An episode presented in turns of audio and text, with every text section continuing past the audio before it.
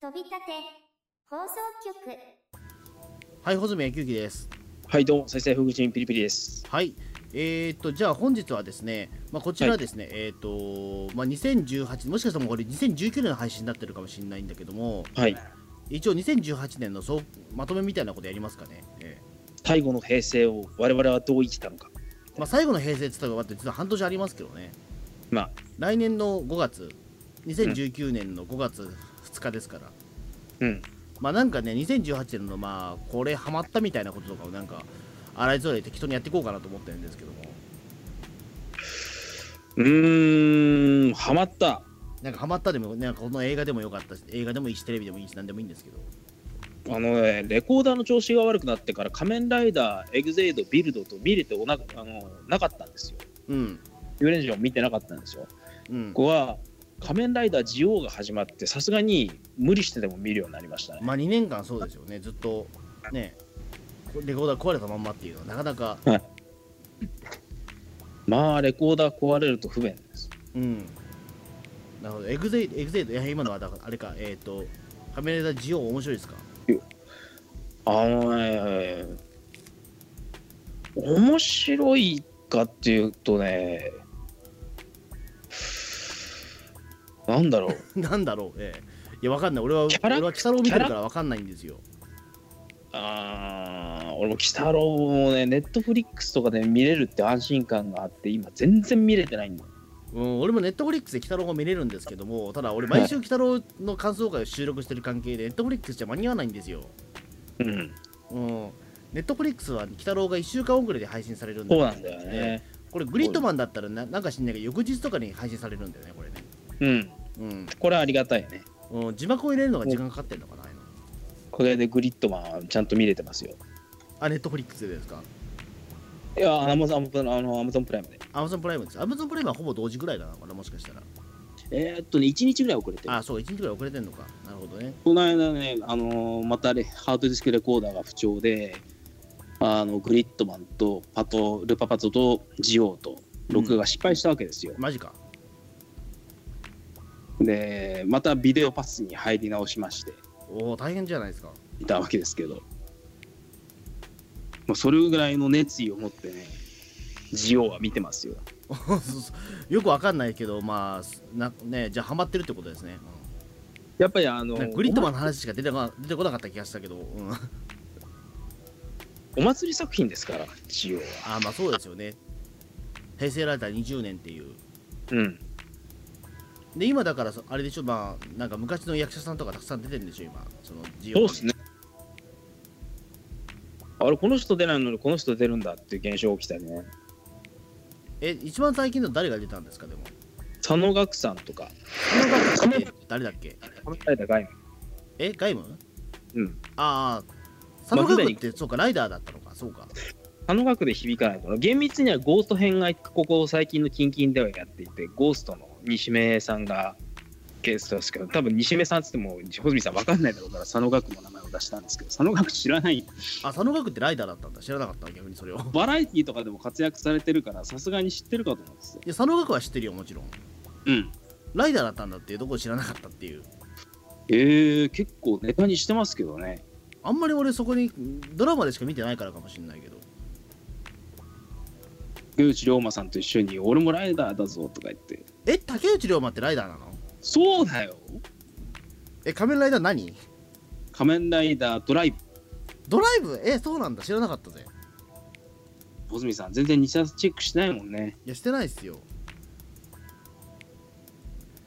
マジで言ってますかそうか話していってますよこんなの嘘ついてどうするんですか前そっかへえ知らなかったえあれですか竹内涼真はドドライブなのうん。へえあそうなんだそうかえじゃあ仮面ライダードライブ今だからあれですよ下町ロケット出てますよ今そうっすね。下町ロケットで思いっきりだからその、えー、とエンジンとか作ってますよ今おお。あじゃあ一応ライダーの後すぐねあのドライブあれでしょどあの自動車でしょ確かこいつそうっすよ。あじゃあやっぱりあのうまい感じにジョブチェンジできた感じですよねすごいな。しかも、ドライブのある種決め台詞っていうか、決めフレーズが「Start up your engine」っていうへえあじゃあこれもシャワチロケットかかってますねいや意味がわかんないけどうんそうだったのか知らなかったぜああそうかじゃあ下町ロケットのじゃああの役柄ってやっぱ仮面ライダードライブから来てんのかなスターまあなんともわかんないとこですけどうんへえそういうの俺知らん全然だから俺日朝とか知らないんですよやっぱりねなんでそんなに仮面ライダー全くハマらないのかないやそもそもあんまり興味がないんじゃないですかねやっぱりうーん一作もチェックしようとしないっていうのもすごいないや多分そそういうものに興味がないんだと思うんですようんいやもちろん昭和の仮面ライダーはわかるんだけどもうんあの平成の仮面ライダーはちょっとそもそも朝特撮ものを見る文化が俺にはないんで子供の頃からそんなにああそうか B ファイターとかあジャンパーソンとかやってた頃も全然見てないんだ見てないんだですよ僕はうんあのそことは別系統で仮面昭和の仮面ライダーが好きだったのでうん今やってるものはとにかくそんなに興味がなかったっていうかそもそもな朝る起ほきどれねえしっていうそもそも朝は俺はサンデーモーニングだしみたいな、うん、サンデーモーニング押すなそうなんですようーんだからねまあまあ仮面ライダーに関してはまあこの番組で散々言ってるからまあいいじゃないですかまあそういうこうとんたくさんあるとは思うんですけど、ええ小田切城はまだ出てないんですか小田切城はね出るかどうかはまだ誰にもわからないっていうか誰にもってことはねえんだろうけどあの出たら一大事件だなって感ああそうですよねじ、うん、だから今度の劇場版に出るかどうかですね今度の劇場版ってそれはあの20人出るんですかそのライダーのライダー20人全員変身前全員出るわけはもちろんないんですけれども、うん特にフューチャーされるのはクーが電王ダブルなんですよ。空が電王ダブルうん、あのね毎回アナザーライダーっていうのが出てきまして、まあ、うんライダーのパチモンみたいなものを敵が作るわけですよ。ああはいはいそれはなんかネットとかで見たことある、それを倒すためには本物のライダーの力がないといけないっていうわけなんですけれども、で今回のあの冬の劇場版「平成ライダーフォーエバー」ではクーガーアーマーとダブルアーマーと電話アーマーと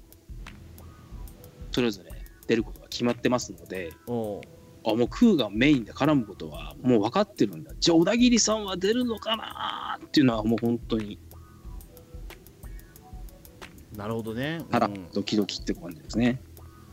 だって小田切城っても多分空が終わってから一回もその仮面ライダー関係では出てたことないんでしたっけど、えー、っとないですね。ないですかじゃあ20年ぶりってマジです20年ぶりってことなんでねバラエティ番組で変身ポーズ披露とかそういうことも全然ないしな。さんま御殿でやったかどうかですね多分さんま御殿でやってなかったらやってないですね俺そこら辺はノーチェックなんだよな。ば小田切さん、空が終わってから一時期はバラエティ結構出てたんだよね。うん俺も記憶ありますようんなんか出ててうんでもなんか仮面ライダーっていうような形でやってたかなそもそも当時って多分平成ライ仮面ライダー自体が多分そんなにマニアしか熱くなかった時期だと思いますけどそうなんだ。あんまりだからその当時でもいや一時期のその特撮ものと変わ変わんないですようん。そのポジションとしてはやっぱりその子供番組っていうものはやっぱりそのなんていうんですかねイケメンライダーだなんだっていうことになったのは多分アギト以降でしょ確か、か。うん、その意外とだからかっこいい人出てますよっていうことがフューチャーされたのって空がでも笠山慎吾さんとか結構主婦層の人気とか集めてた感じはあったけどな。でも多分そこまで熱くなかったと思うんですよねうん。別に小田切女王がその時からすげえイケメン扱いがだったかっていうとそうでもなかったような気もするけど世間的に、うん。うん、今だったらほらすぐイケメン扱いになるけどさ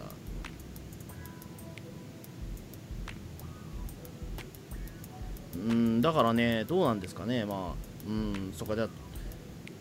今だから、えー、と PP さん的にはだからその仮面ライダージオをずっと見見られてるという感じでそうっすね。ああなるほどうん僕はまあそのね日曜の朝今鬼太郎見てるっていう関係もあるけどもでも日曜は確かにすげえテレビ見てますね今うん。うん、っていうか日曜はすごいだから累計して多分56時間見てますねテレビ、そんなにまあ、もちろん全部リアルタイムじゃなくて撮ってるものも多いんだけどもうん。あのまずだからそのねあのまず確実に撮るものとすれば僕はえっ、となんだ、ままあ、そのまず、鬼太郎は撮るでしょ、ううんん、で、ルパパとは見見たり見なかったりなんですけど、ああでもたまに見たりしてるたにまに見ます、うん、たまに見てるけど、そんなにハマりきれてないです、やっぱり。そっかうん、であとワイドナショーは見るでし ょやっぱここ僕だからねサンジャポから今ワイドナショー派にやっぱりもも戻っちゃったんですけども情報番組好きですねでそれが終わったらもうねあのもうお昼の私大大好きな噂の東京マガジン ですよ下手すれば俺北の家が楽しみですもん今噂の東京マガジンやっぱりいそういう人もこの世にはいるんですねやでも世の中の大人はそうですよやっぱり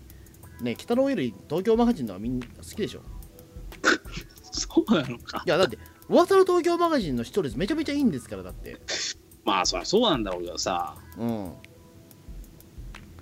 で、まあ、東京マガジンが終わったら、まあ、その後はその特別番組とか、まあ、なんかあれば見て、でそれが終わったら、焦点見るわけですよ。はいはいうん。で、それが焦点が終わった後は、あの、ね、ポケモンですよ。おポケモンポケモンが 10, 10月から始まって、ポケモン見てますよ、今。うんで、それが終わったら、サザエさんが始まって、それが終わったら、鉄サザエさん腕ダッシュ見てますよ。おすごいよねテレビライフ満喫してますねうん。で、そこで、普段まあ、ふあのね、えー、と大河ドラマか「イッテ Q!」に分かれるんだろうけども僕はそこで寝てます、ええなるほどうん、そこは見てないです。 もうセオドンスルーでうん、ちょっと体力的にね、ちょっとこのね、焦点からずっとテレビ見っぱなしなんで、ちょっと疲れるんで、ちょっとそこはスルーさせてもらってるんですけども、うんで9時になったら僕は下町ロケットですから、今はもうなるほど終わっちゃったけど、ええこの時点では。だからもうテレビライフはすごい見てますよ、だからテレビライフは満喫してますよ、思いっきり。すごいな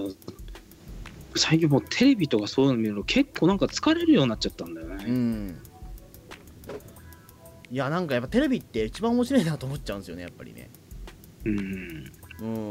あと俺、朝は必ず朝ドラ見てますよ、今、実は。ええ満腹見てますすごい今これね今面白いんですよ満腹まあうんもちろんだからね、えっとこれ配信してる頃にはもうとっくに解決してるとは思うんですけどもあの万平さん主人公がねあの今、えあの MP に捕まっちゃってるんで,、うんうん、でそこで今強制労働働かされてるんですよ脱税疑惑でねなるほどうんいやこれもねなかなかちょっと手に汗握る展開がずっと待ってて、うん、うんこれも面白いんですよだからなんだかんだでそのね今朝ようやくだから今昔俺あまちゃんは実はねえっ、と見てたんですようん朝ドラとしてでもやっぱりね、途中からやっぱ起きられなくなって途中で見なくなっちゃった時期もあったからちゃんとその完結できてる完結できそうなのは俺多分「ゲゲの女房」以来かもしれないです下手すればマジかうん、ようやくだからその朝ドラを見るリズムっていうのが僕の中であの今生まれつつあるんですよ、うんうん、だからねちょっと次の朝ドラもね100作目になるらしいんですけどちょっとこれは多分俺一生もしかしたらこの朝ドラちゃんと見れるかもしれないですうんでそしたらもしかしたら仮面ライダーも見れるかもしれないけどもしかしたらいや見てくださいようんいやだからそのリズムがやっぱ取れないんですようまくリズムねその朝のリズムっていうのがそれレコーダーは裏番組予約の機能ないんですかえ裏番組ないっす、ああそっかそれ辛いなうん、で裏番組取ったところで見ないからねそんな にやっぱりいや裏番組を撮る機能があれば穂積さんも鬼太郎とライダーを両方見るようになるんじゃないかという淡い期待がねうーん朝からやっぱりバトルものってその見たくないんですようーんでもジオはそんな殺伐としてないですよジオ実は何何話か見たことありますよでもおううんあの仮面ライダーフォーゼだっけうんやってた回は見たよ俺、ジオフォーセの扱いは微妙だったねっていうかだってね うん1話だけでしょ確かあ2話2話があるのかそうか庭持ち二話あるのかフォーズ編ファイズ編っていうことでうんまあ一応だからあれは見ま見たけど、うんうんまあ、そんなに、うん、 はまらないなとは思ってやっぱりマジかうんまあ、それよりもやっぱり下町ロケットの方が面白いなと思って普 通にいや下町ロケットマジで面白いんですよ、うんあのもともと俺下町ロケット結構好きなドラマだったんですけどはい。あのねえっ、とまあそういままずいわゆる、まあ、その原作者の池井戸ドラマが結構僕は、まあ、半沢直樹は僕実はピンときてなかったんだけどもはい。半沢以外は結構俺ね好きなドラマめちゃくちゃ多いんですよ俺去年も陸王ずっと見てたんですよ実を言うとお、マジでうん陸王も面白かったしうん。うんあのーだからルーズベルトゲームけ結構見てましたよ俺うん。うん、でそこで、まあ、下町ロケット2が始まるということで結構これ楽しみにしてて、まあ、案の定やっぱめちゃめちゃ面白いですねやっぱり、うん。まあ、やってることはいわゆる本当にねえー、と完全懲悪の水戸黄門みたいな話なんですけどもうん。でも、えーとまあ、日曜の9時台に見るのはちょうどいい感じですよ、うん。うん、だからすごくね、うん、あの今日曜日のライフは満喫してますよ今今もうテレビを見る体力がないなマジかなんかじゃあ本本とかはどうですかなんか、本はたまにね、買いますよ。うん、最近だとね、あの、東映の鈴木武之プロデューサーが東映を今年退社されたみたいで、うん、登録みたいな本を出されたんですけど、これ面白かったですね。えー夢を追うプロデューサーもプロデューサーのそのなんか裏話的なやつですかまあそうですね。はあ裏話、自伝的な感じでね。うんそっか最近でもそういったプロプロデューサーのなんか自伝とかで結構相次ぎましたよねなんかねあ、そうなのちょっとブームなのかな、まあ、ちょっと昔だけど例えば平山徹プロデューサーの自伝本が出たりとか泣き虫プロデューサーのそういいそうそうあ本れね近くのあの図書館で置いてあったんで借りましたけど、えーいい本でしょ、あれ。あれいい本でしたね。うん。うん、だからね、まあ、ああいった、まあ、当時の撮影現場の裏話が聞けるようなものは結構ね、うん、俺も好きですけど。うん。なるほどね。うん。じゃあ、基本的にもうずっと特撮ばっかですね。まあ特撮好きだからね他にもなんかホリエモンの本とか買ったりしてますけどえホリエモンの本あ、ホリエモンの本。はあ、うんそっか、ホリエモンはでバも、俺全然追ってないんですけども、結構本出してるんですか、ホリエモン。結構出してますよあ、そうだなんかだ。らもう多動力とかがブームになったのはもう久しいことでその後もバカは最強の法則とかどんどんヒット作を飛ばしまくってへえ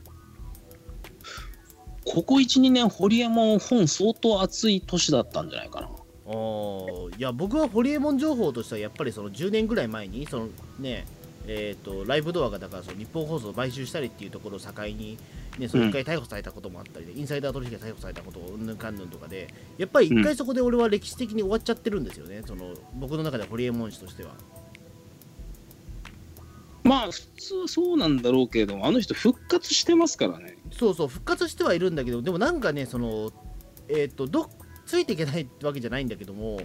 うんななんだろうそのメルマガであったりとかうんねえあのやっぱりだからその自らその情報を積極的に拾わないといけないじゃないですか。うーんまあ、あの人がオンラインサロンとかそういうあの仲間に入ったらあのなん何でもしますせじゃないけれどもいいフィールドは用意しますせみたいなそうそうそうだから別に会員制のね、うん、クローズドコミュニティっていうのをやってるからねあーあの照り焼きっていうあの、まあ、食べログみたいなあのグルメ的なアプリもあるけどあれもあの有料なわけですよ、うん、まあ、基本無料にするとろくなことがないからっていうことでへえへえ。なるほど。名門さん界隈で情報拾うにはお金を落とさなきゃいけないわけですね。だからそれがね僕としてはだからそのホリエモンであってそれは10年ぐらい前だったら別にほっといても情報バンバン入ってきてるからうん、そうじゃなくなった時点でやっぱりちょっとね今今ホリエモンさんがどうしてるのかちょっとわからないことが多いというかね。まあいろいろビジネスをやってるけど、まあ、あの人はあの自宅あのライブドア事件以降あのーなんだろうマンションとかどんどん貸してもらえなくてじゃあもういいからってことでホテル暮らしをしてるみたいですうん、おすごいよねすげえ山田五十鈴みたいだな。山田一鈴とホテル暮らしだったんでホすテル暮らしですあの人、ええなんか10なんか30年ぐらいホテル暮らしだったって話が、川内公判もホテルに事務所は構えてたけれどホテルで暮らしてたわけじゃないからええホテルで事務所構えて何 ホテルを事務所にしてたんだえどうやって事務所でしょだってうん。だからつま自りだ分かのらあれでしょ事務所っていうことはだってそれ開業のねえー書類とか出してるってことでしょちゃんと役場にどうどなんうだだろろうそうれわかんないけどだって川内先生に会うにはもうそのホテルに行けばいいっていうのがもういろんななんていうかそういうテレビとか音楽関係の本の回顧録で出てくるから本当に川内先生ホホテルを自分の事務所にしてたんだっていうの はああまあ 作業場っていうことかうんあだったらできるかもないや例えばだからそれってあれでしょあのなんだっけえっと知念目博士の天本秀夫さんがその、うん仕事依頼するときはその、うなんだっけ、えっと必ずそのファ近くのファミレスでモーニングしてるからそこではいあの、行けば確実に会えるからじゃあ仕事があるときはじゃあそこファミレス訪ねてきてくれみたいなやつとかでしょあとはまあ自宅に電話を引いてないからあの、うん近くのクリーニングに電話しろっていうようなまあそういうのは昭和の俳優さんとかあるあるですけどねうん。あとあれだっけえっとでも昭和に限らず平成でも例えばあのマギー四郎は今でもそんな感じらしいですよでもえーマギーまあ本当かどうか知らないけどマギー四郎は、えーうん都内に4軒ぐらい自宅があってうんあのどその4軒のうちどこかにいるからあの訪ねてこいっていうようなことらしいですよえーうん どど携帯そもの4何もつ持ってないどっちにいるからな携帯持たないらしくてうんそうなんだだからその4軒のうちどっかにいるから訪ねてくれば確実にあの仕事依頼できるっていうへーこのご時世にそんな人いるんだなうん、まあ本当かどうか知らないけど、うん、なるほどねじゃあほ今ホリエモンってホテル暮らしなのね、うん、へそうだよえそれでもなかなか、うん、もうなんもかうスマホ確とかパにそソっかでコンもと着るもんがあればいいうんまあそうだよねでも確かにね、うん、なるほどな俺でも本はねでも今年はでもよくなんだろううーん本自体は確か、まあしょまあ、仕事関係のそのしょ昭和の事件記事の書く昭和の事件系以外だとね何ハマったかなと思った時にうんあれですねだから俺俺今実はゴールデンカムイすごい読んでんですよ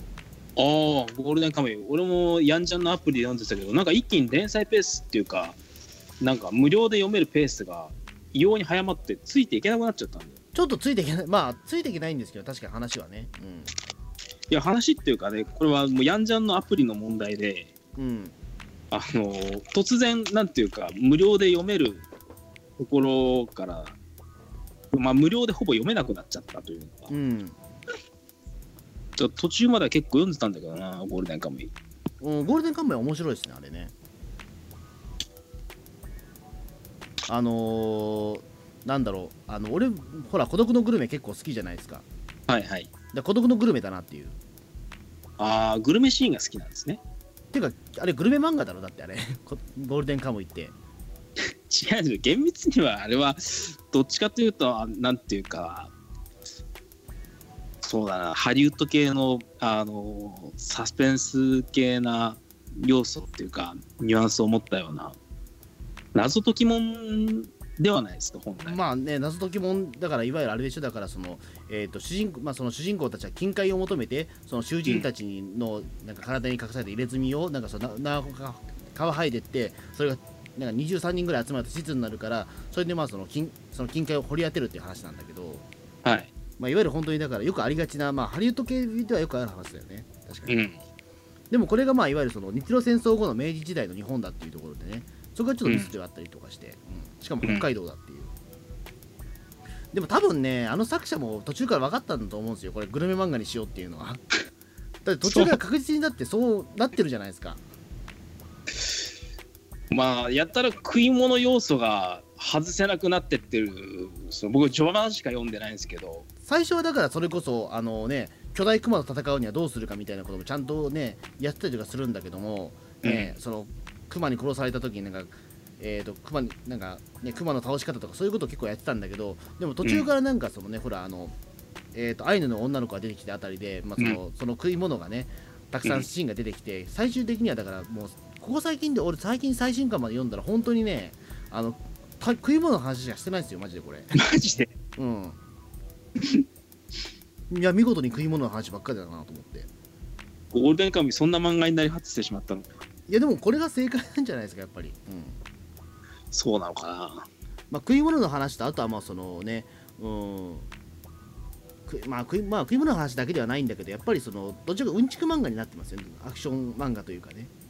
うんまあ、少なくともバトル漫画じゃないじゃないですかこれ絶対最初は結構バトル的ななんか躍動的な要素もあったんだけどねそうそうそうそうなんだけどもう本当に最近はねどちらかというとだからこれモンスターハンターとかの方に近いかもしれないなああのほらだってクマとかってもう確あの世界で言ったゴールデンカムイの世界だと人間よりはるかにクマの方が強いんですようんあのクマにあったらもうとにかく助かんないぐらいの絶望感になるじゃないですかうんうん、だからやっぱりあれはモンスターハンターとかの世界になるのかなでモンスターハンターもやっぱりその、ねえー、と動物倒した後は肉がポロッと出てきてそれを焼いたりするシーンもあるからそうなんだ俺モンハンやゲームったですけど、ええなるほどちょっとそれに近いのかなっていう、なるほどねうん、だからちょっとゴールデンカムイは面白いですね、うん、結構俺的にもねピンとなんか、あのー好きになる要素が多くて実際のその登場人物がね、その歴史上の偉人であったりとか犯罪者だったりとかっていうモデルにしてるのもなかなか僕好みだし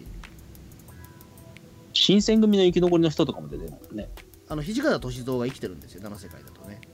あ土方も生きてるんだうん、土方歳三がね、その、えっ、と、函館戦争の時に、まあ、生き延びていてみたいな。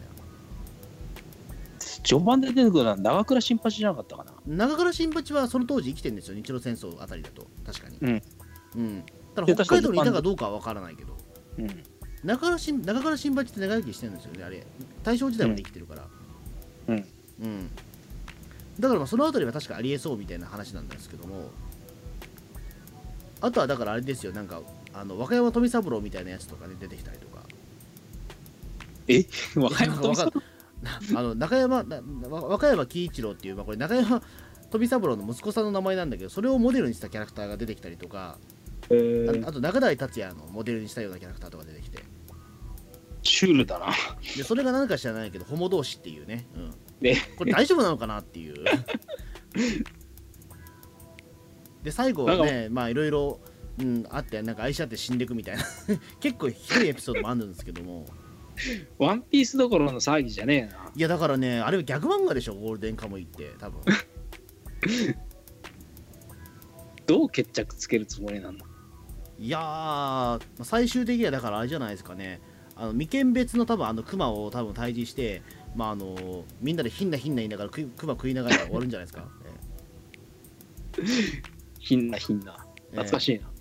ええうん。いやだからちょっとゴールデンカムイはちょっと面白いですね。うん。であとゴールデンカムイと、とうんまあその類似類例の漫画としてあとゆるキャンですねやっぱり。ゆるキャンね全これ然もだからノーやチっェッぱクりね、あのまあ、ちょっと緩くなったゆるあのゴールデンカムイだと思ってもらえば大体合ってると思うんですけど、ゆるキャンって実は。いそうかや、そうですよ、だって。いや、これ、あの僕はだから、これはもう間違いないと思ったんですけども、うんあの多分多分ですけども、ご孤独のグルメが好きな人と、あのうんゴールデンカムイが好きな人と、ゆるキャンが好きな人は多分かぶるんですよ、間違いなくこれ。そうなのかあのこれもグルメ漫画なんで、ゆるキャンも実は。うんあのねあの餃子をねあのその担々麺のスープに餃子を入れて食べたりとかね、うん、あとはもうす非常にだからそのカップラーメンばっか食ったりとかねうゆるんキャン、うん、あのそういったキャンプ飯の話なんですようだんからこれもだからね言ってしまえばゴールデンカムイじゃないですかそうなそのの旅かして、うん、バトル要素を抜いたゴールデンカムイがゆるキャンだとそうそうそうそうまあ多分熊に会うシーンは今のところないんだけどもうんでも多分熊にやったら多分ね、あのね俺はふ、ね、不死身のななでしこだっつって多分突撃死ぬシーンがあるのかもしれないけども、なわけねえだろええでもちょっとこのね3つはねあ多分どっちかどれか一つハマった人は多分この3つは多分ね普通にハマれる話だと思うんですよねなるほどうん、 やってることはでもあんま変わんないんだよな確かに、うんそうかで、そうなんですよでちょっとゴールデンカムイとゆるキャンが同時期ぐらいにブームになったっていうのは世間的にね、うん俺そういうことなんじゃないかなと思ってるんですけどやっそうぱ話的にそっくりなんだもんやっぱり、 話がそっくりうん、話的にほぼほぼ同じだと思うんだけどなっていうのは片や北海道と片や山梨っていう違いぐらいなもんなのかなっていうもっと違うとかいっぱいあるでしょいやほぼほぼ同じだと思うんだけどなうん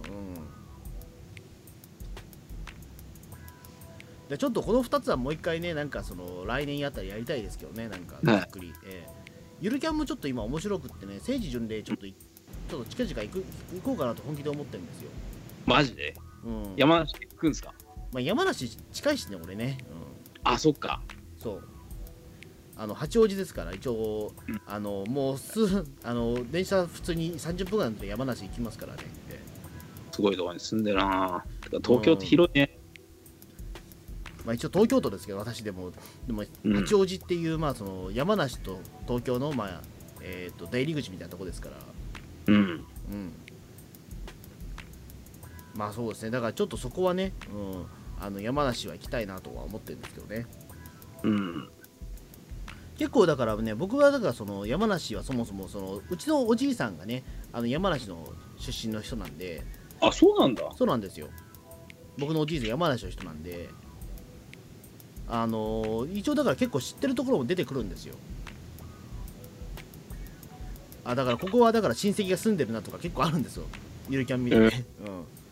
てっきりおじいさんのルーツは、あの、浅草とかあっちの方なのかと思ってましたあよ。そこそこは母方なんですよああ、はあはあ、そうか、おじいさん、父方のおじいさん父。方はね父方はその山梨の人なんですよなるほど、なるほうんだあの結構そのゆるキャンのモデルになった場所とかに普通に住んでたりとかしあのその聖地が住んでるんで結構知ってる場所も出てきたりとか俺がど。へなかなかえ、感慨深いものがあるなっていう。それは感慨深いものありますな。うん。うん、で、あとね、そのゆる、まあ、キャンプ場って結構殺人事件も多いんでね、あとね。えうん。あの、あ、あそこ殺人事件あったとこじゃんとか結構あるんですけども、よく。うん。ー、えこと山ごとく梨行くところがね、殺人事件がある場所なんですよ、ゆるキャンのメンバーはな、なんか。マジでうん。やっぱ山何か梨しら、まあまあ、言うても殺人事件なんてどこでもあるわけですけども。ええうん、でも、山梨県ってそういういろいろキャンプスポットがいっぱいある中で、殺人事件がそんないっぱいあるって、うーん、まあなね、んかまあ、まあでもちょっとね、まあ、ゆるキャンはもうちょっし俺はハマりてハマれそうだなとは思ってるんだよね、今ね。うん、アニメと漫画どっちだと思ったんですかこれ漫画タイム連載ですよね、確か。えっ、と、僕はでもアニメの方からですね。アニメから。アニメからは入って、で、今ずっと漫画読んでます、今。おううん。多分ね、推してるファン層も多分どちらかっていうとやっぱ男性の方が多いんじゃないかな、ゆるキャンはやっぱり。ううん。ーやん。っぱり結構男性っぽい漫画なんですよ、これもね。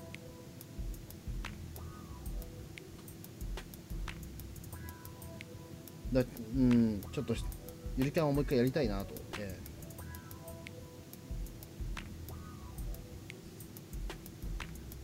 アウトドアだけでひたすら漫画っていうかストーリーが作れるってすごいよね。うん。まあ結構大変だと思うんですよね、多分取材とかをやるのはね。うん。うん、一応だからその風景とかもその、ね、現場にあるわけですから、ちゃんとその実在するものはね。うん。うん。結構だから手はかかってる漫画だとは思うんですよ。うん。うん。あとまあこの漫画の最大の謎はね、なぜかあの山梨が舞台なのに登場する、えっとメンバーみんなはなぜか東海地方の名前だっていうね。へえ、なんだそれ。うん、ちょっとそれも分かんないし、しかもなんか、うん大阪弁使う人もいるし、 山梨なのに。もう大阪から来たんじゃないですか。でもそういう設定じゃないみたいなんですよ、どうやら。 えー、ちょっと分かんないんだよな、だから、あの僕らが知ってる山梨県じゃないのかもしれないという、ちょっと僕は最近思ってるんですけど、別次元の世界なんじゃないだろうかっていう。ちょっとそういう SF チックなところがあるんですけども、今。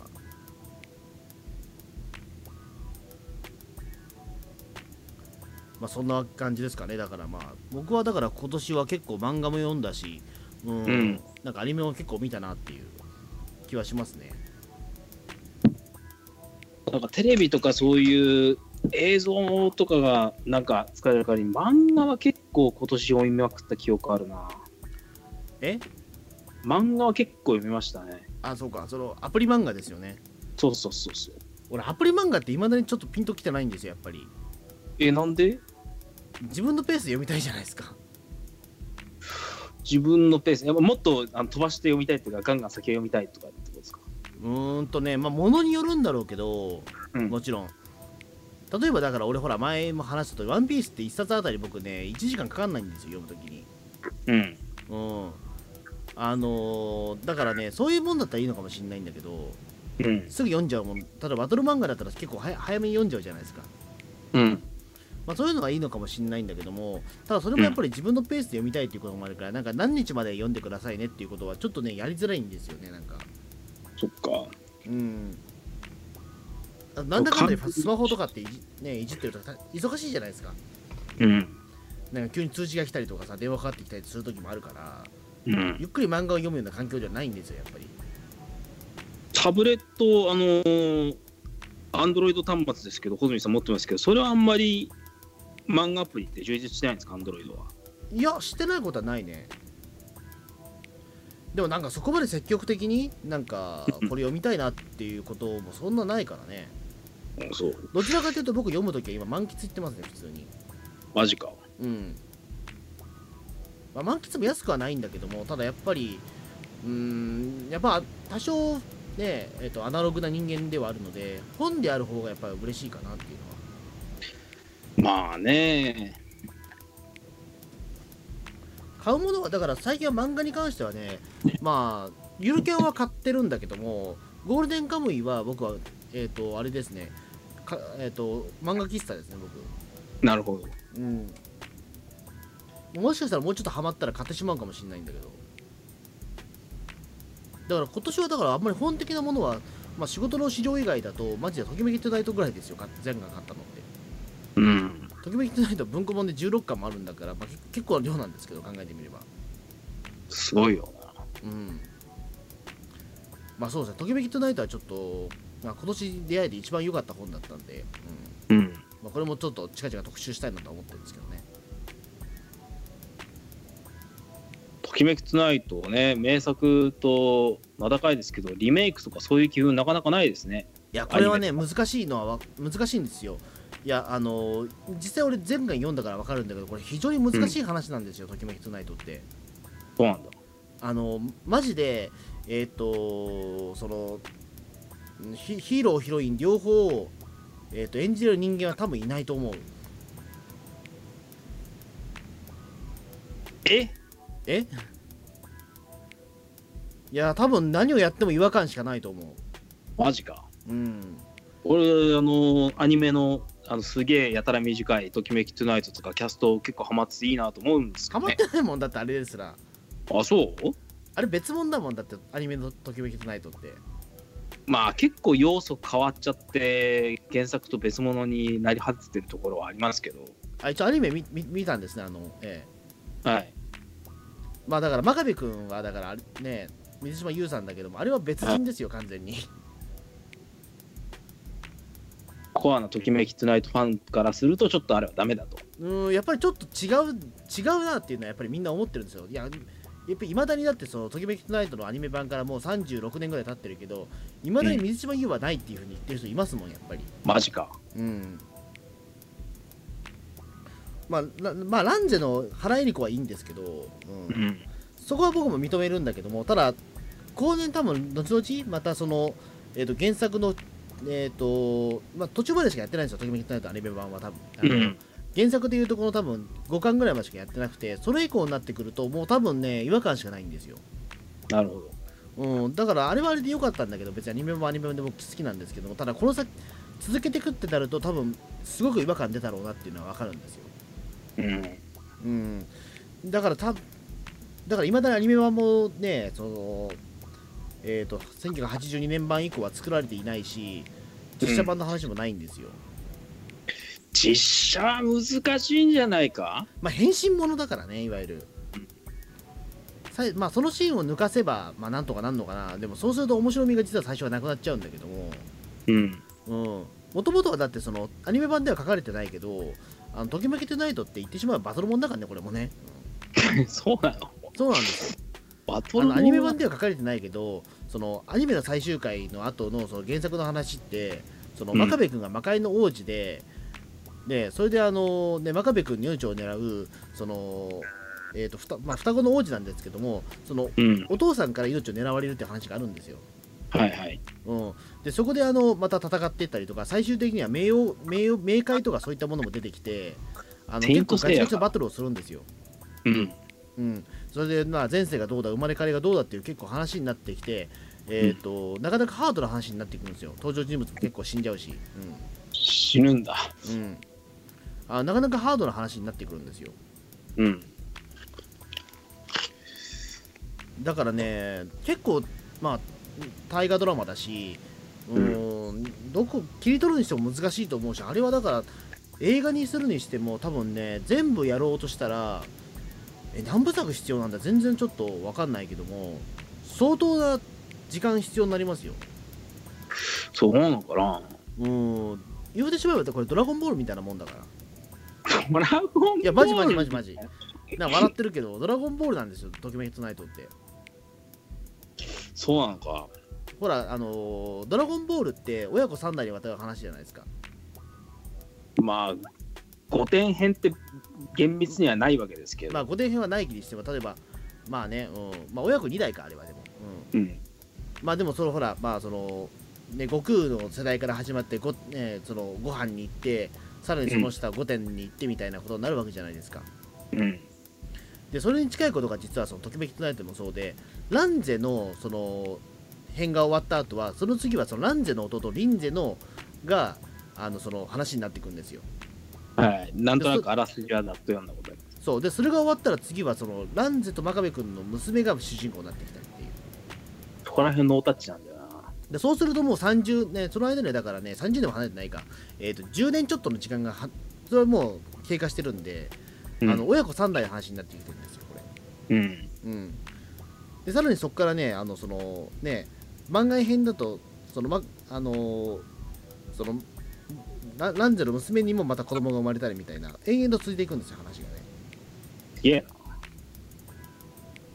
だからかなりだからねこれはあの大河ドラマなんですよこれはうん。漫画でできるってなかなかね、うん。だなかあのだから面白いですよだからときめきとないとやっぱり、うん。うんまあ男まあ、だ男性のファンも意外と多いみたいなんで、うん。うんまあ、ちょっとこれはときめきとないとはまたちょっと今度やりたいなと思ってますね、そうだね。まあ、一応だからまたこう、まあ、こんな感じで一応2018年を振り返ってみたんですけども他何これかありますか28年振り返ったことになるのプリキュアえち振り返らって言ったよ。28年。 2018年何かありますかガンダム他ガンダムオリジンも完結したし、うん、ヤマトはあともう一作で完結。ああともう一作で完結ってことになるのねやばうん。ヤマト。どういう結末を迎えるのかね。うん。あとあれでしょ、2019年はあと、なんだろう、あの、必殺仕事人の新作やらないじゃん。嘘やんないんだ。どうなってるんだいや、今この時点で12月19日ですけど、今の時点でし、あの、必殺仕事人2019の話出てないっすよ。どっからも。あ、あじゃあ作んないんだ。どうしたんだろう、うんっていうのはちょっと気になるところではあるんですけども。うん。うん。そうか、必殺の話もしてないよね。結構俺必殺のも好きだったんだけど。必殺そんなに見れてないかな。まあ、全部見るのは大変すぎるからね、だって。うん。だって必殺って累計何話あんだっけあれは確か何百話ですからねうん。でしかも 1, 話1本あたりだって50本あるからねうん。今あの俺あの BS 朝日の方であの新必殺塩切りにずっと見てますけど、うん。うん、やっぱ面白いなと思ってね一度全話通して見てんだけどね塩切りなんてね、うん、でもやっぱ思わず見ちゃうんですよねどうしてもうん。うん、で次また来週またその次のねあの必殺何やるかはちょっと非常に楽しみなんですけどねでもとりあえず2019はやんないんじゃないかなもうやんないかもね、これ。いやおそらくだからあれなんですよ野沢あのあれでしょあの野際陽子さんが亡くなったからできないのかもしれないけど新シリあのーここ最近あの年一でやってた必殺の野岩陽子さんってそんな重要なポジションを秘めてたんですかあれだからあのいわゆるあの中村モンドにおけるあの戦律の線の、あの方でしょうんだからしゅいじめる周到ポジションですからでもモンドは、なしは東東じええあモンドはキャキャストが変わってつく作ってるのあれ。いやだからまあいわゆるだからあれですよその中村モンドがもういいないんでうん、いないいよいね。わゆるだからそのなまあいないっていうのはまああれなんだけど一応劇中では生きてることになってるんだけども中村モンドのその役柄をその、ねうんひ東に渡したんですよ渡辺正五郎にうん。でその渡辺正五郎も、えー、とまたその中村ボンドと同じように家に帰ればその嫁と舅にすげえいびられるっていうキャラクターなんですよ。婿殿ってパターンが始そまうるそわうそけうです。そう。うん、でそのうちの舅がいなくもう死んじゃったんで今、ううんん。だからちょっとできないんじゃないかなっていう。高畑敦子さんとかで 代理ダメですかね。あーでも急に代理代理って変じゃないですかやっぱり。しょうがないじゃん。なくなっちゃったものは。まあね、まあ、それを言ったらまあ菅井金さんも今年亡くなっちゃったけどだからう2ん人のだからそうかだから、うん、舅が亡くなったことになってるのか。うん。うんだからとそれで作れないのかなでも確かにだからその中ねもう家に帰るシーンがなかったらやっぱりその作れないわけじゃないですか中村モンド編って、まあね。うん、だってほらあれでしょ新必殺仕置人ってなんで制作遅れたかっていうと、うん新必殺仕置人で34話だっけなさんそれしかないんですけど話数がうん1年やってないんですよ、なんで1年できなかったかっていうとあの菅井金さんがあの出演固辞しちゃったからなんですよあれへえ、菅井金さんが原因なんだ。まあ、他にもいろいろ原因はあったんだけども、その新う殺ん新必殺仕置人って、まあ、その必殺仕置人がね、あの必殺仕置人殺人事件っていうのが昔あって、うん。まあ、これ、必殺仕置人を見ていた人が、あのうん視聴なその視聴者の一人がなんかその仕置人の殺しに興奮して、なんか相手を殺しちゃった事件なんですけど、あかんですね。でもまあ、これは実際でもまあ、その後別にドラマは関係なかったってことになってるんですけども、うん。あのまあ、それで一回それ打ち切られちゃったんですよ、必殺仕置人っていうドラマが。うん、でそれでもう一回ちょっと作り直そうじゃないかっていうことで新必殺仕置人っていうのがで出たんですけどもうん。あのただその時にねあのまあそのちょうど、えー、ともうすでに中村モンドのキャラクターっていうのは結構認知されててでもう3作4作目から5作目だったかな新必殺仕置人はモンドシリーズのそうですね。新必殺仕置きになると5作目になりますね。そうそうそうでその時からもうすでにもうそのね菅井金さんとかもうそのねえっ、と婿殿っつってもういびる役をやってたからで、うんそのちょうどその時菅井金さんの娘さんが結婚する時になったんですようん。でその時に縁談に支障が来るからっていうことであのやりたくないって言ったんですよ、へえ。うん、いやでもそうしないとでもほらもう、ね、そもそも中村モンドのキャラクターにも影響が出るからっていうことで、うん。あのちょっとじゃあ、えー、とその菅井さんの娘さんの縁談が終わるまでちょっと待とうってことになったらしいんですよへえ。そうなんですよであのまあもともと他にもいろいろそのねえっ、と藤田誠のクレジット問題とかいろいろあったんですけどもクレジット問題。あの中村その藤田誠さんって、まあ、いわゆる主役じゃないですか、うん。そのひも中村モンドが出てる話ではなんだけども、なんか知らないけどもあのえっ、とトップにクレジットされなかったんですよそれまでずっとトップにクレジットされないでずっと止めああのなんか特別扱いみたいなことになったらしいんですよねなんか特別出演うがー。うんだからそれまでのだから主役としてはうん。例えば新あの必殺仕置人に関しては中村モンドっていうのは脇役で主役は、うんえっ、とまああれですねだから念仏の鉄の山崎努さんなんであ山崎努ってバンってるんですよ、うん。うん。う。うんん、で他のえっ、とあれでしょ、えー、と暗闇仕留め人に関してもこれは主役は石坂浩二なんで石坂浩二が先に来るんですよ、なるほど。だからそういうことで言うと、まあ、どんあの中村モンドのその藤田誠さんってずっと主主役じゃないってことをされてたんですようーん。司令官ポジション的な感じだったんですかね。まあそういうことですね、でもずっと出てるし、結局俺が主役じゃねえかよっていうことで、やっぱりや藤田誠さんもね、ちょっとへそ曲げちゃったみたいで、あのうんトップに、でしかもそれ山崎努もう一回ね、念仏をついて出るって言ったら、もう山崎努が主役になっちゃうから、いや、うんだとしたらもう俺をトップに入れないともうやらねえっつって、うん、藤田誠さん怒っちゃって、それでまあそれ時間がかかったっていうのもあるんですけども、うん。結果的にだからその12話分取れなかったんだけどもただそれでも山山崎努さんにはもう新必殺仕置きに取るってことを伝えてあるから1年間だから成長を抑えちゃってもらってるんですよ、うん。でそのうちで12話にで12話余っちゃったんで仕方がないから山崎努さん主演の別の必殺シリーズが作られてるんですよ実はあ、そういう経緯なんだ。そうそうそうそうへえ。だからあのひ新必殺仕置き人って34話6話しかないんですようん。中途半端なところで終わってるんですよね41話とかだったかな。 41話だっけうん。あそそううだなから感じ。結構中途半端なんですよねうん。だから結局それはだからそのなんだっけえっ、と菅井金さんの,、まあその縁談その娘さんの縁談が終わるまでっていうような、ううん。ん、のとあとその藤田誠さんのまあえっ、と腹の虫が収まるまで待ったっていうような感じですねなるほどね。だからまあ、まあ、これぐらいのことでまあ必殺し必殺シリーズ多少は詳しいんでわかるんですけど、うんうん。でいずれ必殺仕置きにもちゃんとやりたいんですけどねちゃんと二つ見ないとな。うん、まあ必殺なんて別にだってドラマ部分よりもやっぱりそのね殺し技の部分がやっぱり面白いわけじゃないですか俺ドラマ結構好きなんだけどいやなド。ラマも面白いんだけどねやっぱり特に新必殺賞金はまあ本当ドラマパートもめちゃくちゃ面白いんだけどもうん。あのーあと意外と俺必殺仕事人のね無印も好きなんですよね無印の仕事人もすごい好きでうん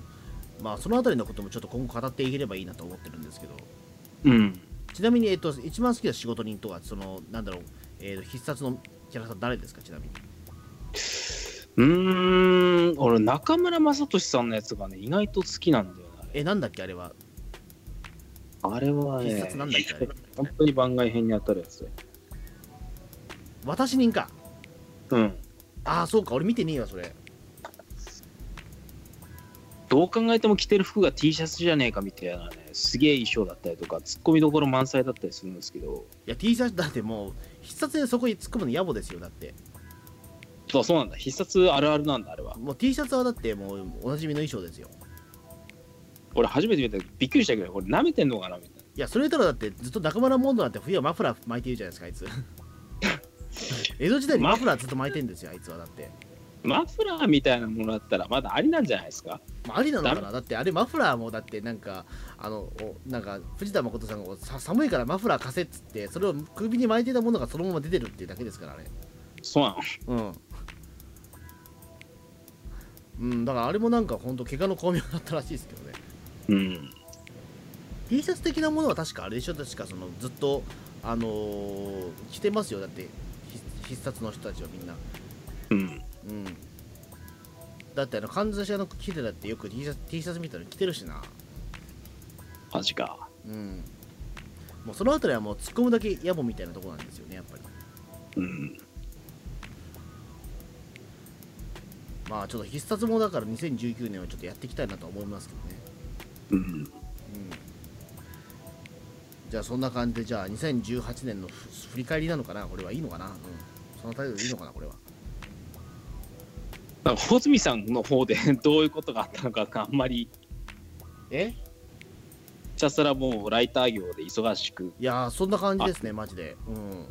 季うん、節まだの同感時しか買ってねえぐらいしか言えないですよ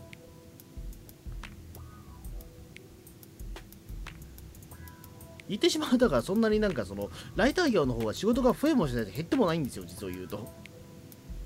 うーん、増えもしないし、減ってもいない。そうなんですよ、まあ、キープできたっていうのはなかなかないことらしいんですけど、うん、プレーもしないんだっていうのはちょっとびっくりしたところですけど、まあ、ちょっと来年はね、もう少し活躍できたらと思いますけど、はい。うん。じゃあ、そんな感じですかね、じゃあ今回は。はい。はい。じゃあ、どうもありがとうございました。最後の平成みんなよくなんていうか良き感じで過ごしましょう。はい。